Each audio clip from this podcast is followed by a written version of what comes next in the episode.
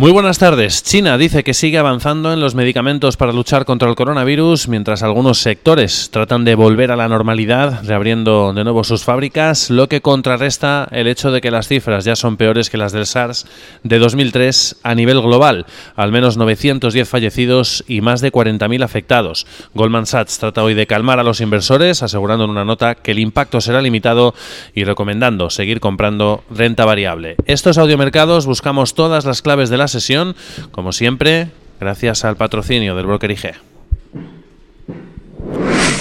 Potencia sus inversiones con los nuevos Turbo 24.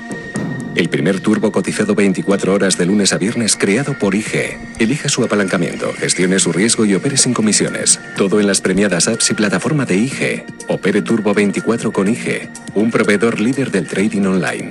Busque IG Turbo 24 para saber más. Los Turbo Warrants son instrumentos financieros complejos y su capital está en riesgo. Puede sufrir pérdidas rápidamente.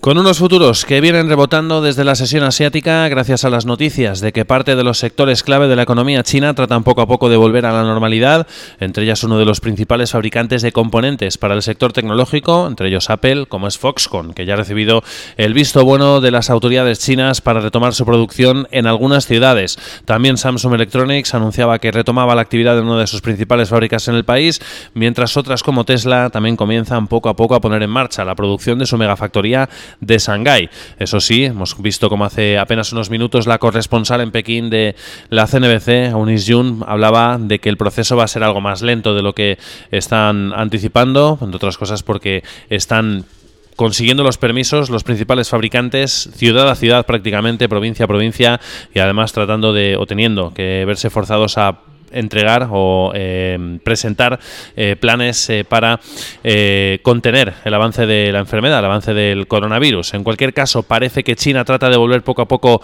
a la normalidad, una noticia que contrarresta la fuerte preocupación de nuevo en los mercados que está dejando esta enfermedad, que deja ya un saldo de más de 900 fallecidos y 40.000 afectados, superando incluso las cifras del SARS de 2003, con el consiguiente miedo a que el impacto sobre la economía pueda ser fuerte, como revela hoy también Standard Poor's en un informe, asegurando que están empezando a frenar el consumo, la actividad minorista en China, a pesar de que el presidente del país, Xi Jinping, ha llamado a la calma, asegurando que el impacto solo será en el corto plazo y que cumplirán con sus objetivos para todo el año. Además, ha anunciado que están desarrollando medicinas efectivas contra el coronavirus, un mensaje que también ha ayudado a los futuros que venían con fuertes caídas inicialmente durante la sesión asiática y que ahora se mueven pues eh, prácticamente planos, con cierta indefinición de cara a la apertura de la sesión, en estos momentos con eh, ligerísimos avances. De hecho, para los futuros del Nasdaq, ligerísimas caídas para los del SP500, algo más amplias para los futuros del Dow Jones, en este caso perdiendo una décima. Hoy con informe de Goldman Sachs asegurando que el impacto del coronavirus sobre la economía y sobre los mercados va a ser limitado, a pesar de que las cifras siguen aumentando, sigue recomendando comprar renta variable norteamericana y además se muestra optimista sobre el crecimiento en Estados Unidos. Dice que el crecimiento potencial está superando el 2% en este comienzo de año y que en el primer trimestre del ejercicio podría, eso sí, mantenerse en el 1,7% por el impacto, unas décimas dice que le está quitando en este caso el impacto del coronavirus a la economía norteamericana, aunque dice que sin este impacto estaría superando el 2% en este primer trimestre del ejercicio. Los inversores agarran a que a pesar del efecto del coronavirus, el crecimiento económico global rebote este año, mientras aguardan a la doble comparecencia del presidente de la Fed, Jerome Powell, en el Congreso mañana martes y también el miércoles, con la expectativa de si deja alguna señal de hacia dónde puede ir la política monetaria este año y si seguirán los estímulos encima de la mesa. El organismo tiene el modo pausa activado, aunque hay algunos analistas que siguen viendo opciones de que haya un nuevo recorte de tipos de interés a finales de año. Además tendremos datos importantes también de inflación el jueves y de ventas minoristas el viernes, que serán sin duda importantes para evaluar el estado de la economía norteamericana. Hoy con el índice de tendencias del empleo de Conference Board que vamos a conocer también también poquito después de la apertura de las bolsas. Además con VS, que en este caso respalda esa visión general de que va a haber rebote en el crecimiento económico a nivel global, diciendo que en el mes de enero el crecimiento mundial ha sido del 3,5%. Es el ritmo más alto desde mediados de 2018, lo que respaldaría esa visión, y también con unos resultados trimestrales que siguen siendo en general buenos en el cuarto trimestre del pasado año, a pesar de los analistas que pronosticaban una caída de ganancias por segundo trimestre consecutivo. Positivo. Un 75% de las empresas del SP500 ha batido ya expectativas y con crecimiento de ganancias de más de un 5%.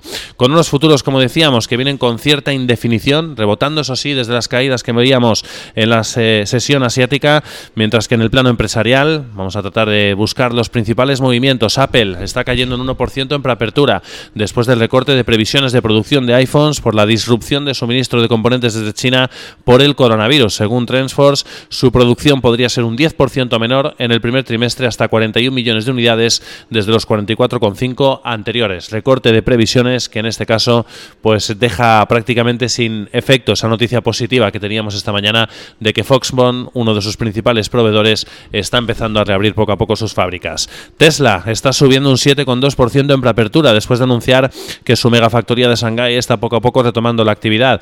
Además, un informe de Forbes apunta hoy a que Tesla podría ser un objetivo muy interesante de compra para Google en el futuro y vaticina que dicha compra podría llegar a hacerse a 1.500 dólares por acción. Y ya también pues eh, nos fijamos en resultados trimestrales. Allergan está subiendo un 0,8% ha superado expectativas, beneficio de 5,22 dólares frente a los 4,61 esperados. Restaurant Brands subiendo un 3,5% después de superar también expectativas, a pesar de que ha tenido caída de ventas en su cadena de cafeterías Tim Hortons.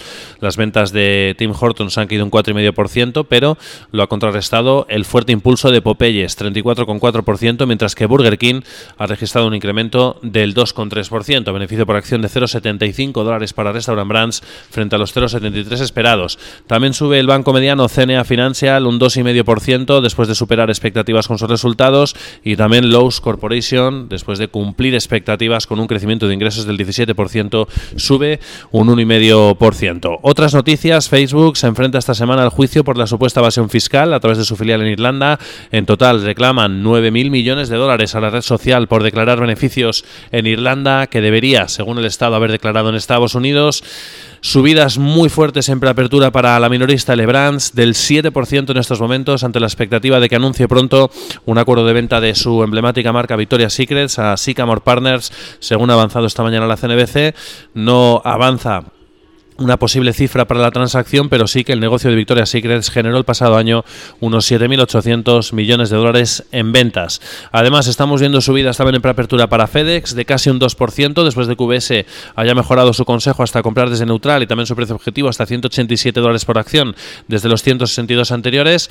Vemos también en este caso subidas ligeras para Nvidia, el fabricante de chips, después de que RBC haya subido su precio objetivo hasta 301 dólares desde los 251 previos. Estamos viendo, sin embargo, caídas para Eli Lilly después de que haya dicho que ha fallado de momento en su nueva terapia experimental para el Alzheimer. Se deja un 4,5% en preapertura la compañía farmacéutica y en el lado contrario vemos fuertes subidas para HP. Está subiendo un 4,5% en estos momentos después de que Xerox haya elevado la oferta de compra sobre la compañía hasta 24 dólares por acción desde los 22 anteriores. Subiendo HP, como decíamos, un 4,5% en movimientos de preapertura. Futuro de momento que vienen bastante planos, con cierta indefinición, muy pendientes a todo lo relativo al coronavirus, mientras China trata de mandar mensajes de confianza de que los medicamentos empiezan a funcionar, en este caso contra la enfermedad, para contener la enfermedad, y también que el impacto económico va a ser limitado, como dice hoy también en un informe Goldman Sachs. Que tengan una feliz sesión.